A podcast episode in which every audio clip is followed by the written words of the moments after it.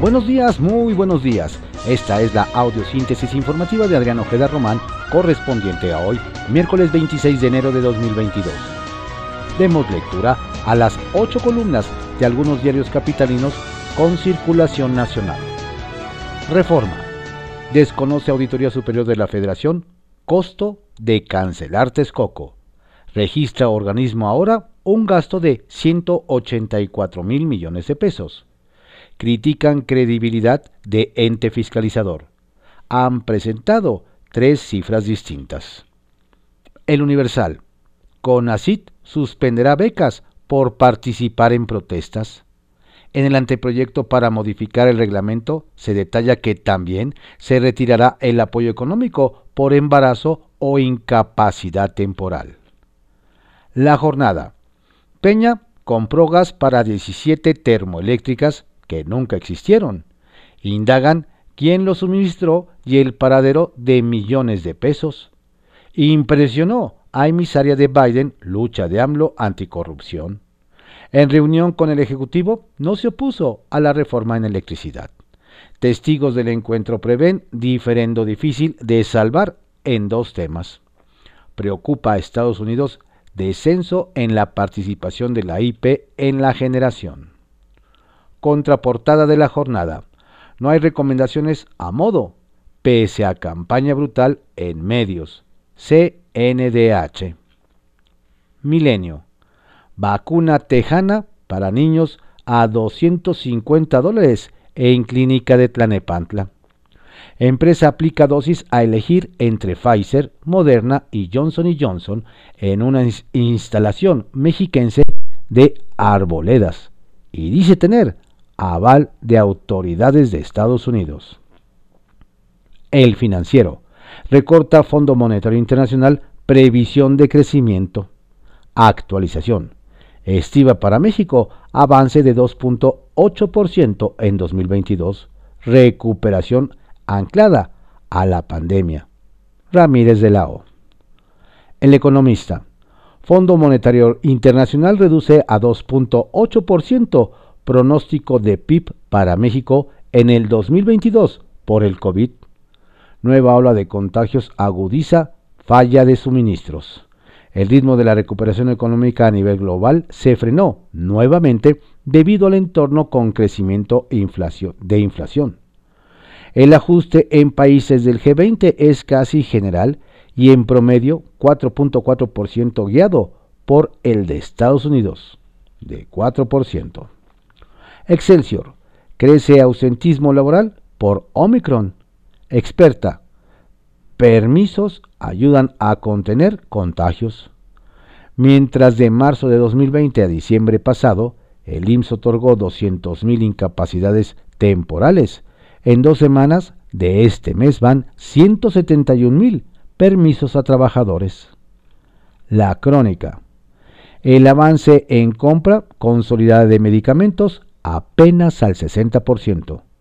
Falta de planación experimentos, cerrazón y falta de cifras detrás del desabasto. El Sol de México.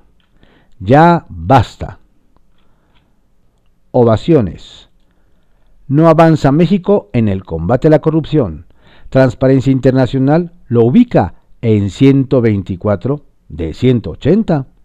Mismas calificaciones con Gabón, Nigeria y Papúa Nueva Guinea. La prensa. Buscan a profanadores. La Fiscalía Capitalina va por quienes exhumaron el cuerpo de Tadeo. La razón. En fila Morena reforma para disponer de 14 mil millones de pesos en cuentas bloqueadas. Buscan extinción de dominio a recursos del narco.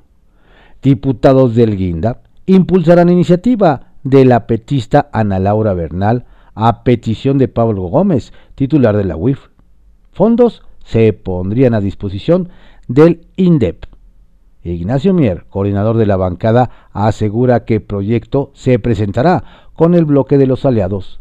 Buscan cambios a la ley de instituciones de crédito. Diario de México.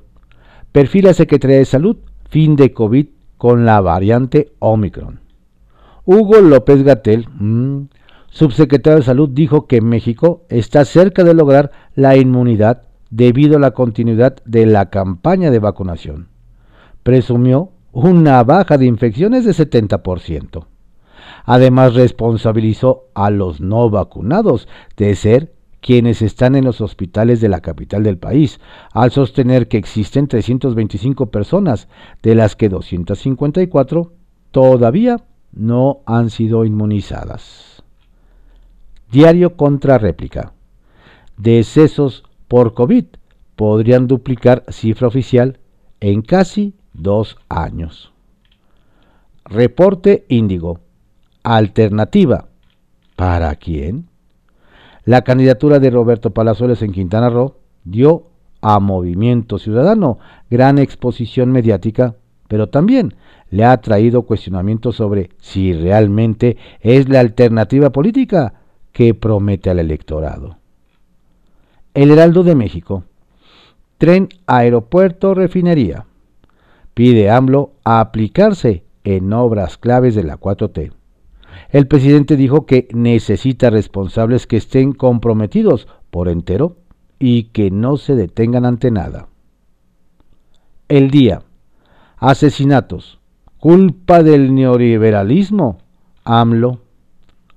Publimetro. Periodistas alzan la voz para exigir el cese de homicidios. Protesta. El asesinato de Lourdes Maldonado llevó a la manifestación del gremio en 35 ciudades. Diario 24 horas. Ni uno más. Ya basta. Piden justicia para Lourdes Margarito José Luis. En las calles y en redes sociales, reporteros, articulistas, fotógrafos y camarógrafos exigieron un alto a los asesinatos de periodistas. Las manifestaciones en las principales plazas del país comenzaron desde muy temprano en Palacio Nacional se instaló un memorial que en minutos fue desmantelado y las protestas concluyeron en la noche frente a gobernación. Son tiempos de sopilotes, afirmó AMLO por versiones sobre asesinato de periodistas. La Unión Europea lamentó la falta de resultados e investigaciones abiertas. Estas fueron las ocho columnas de algunos diarios capitalinos con circulación nacional en la audiosíntesis informativa de Adrián Ojeda Román, correspondiente a hoy, miércoles 26 de enero de 2022. Tenga usted un estupendo día. Cuídese mucho, cuide su salud. La pandemia sigue. No le haga caso a López Gatel. Saludos cordiales de su servidor, Adrián Ojeda Castilla.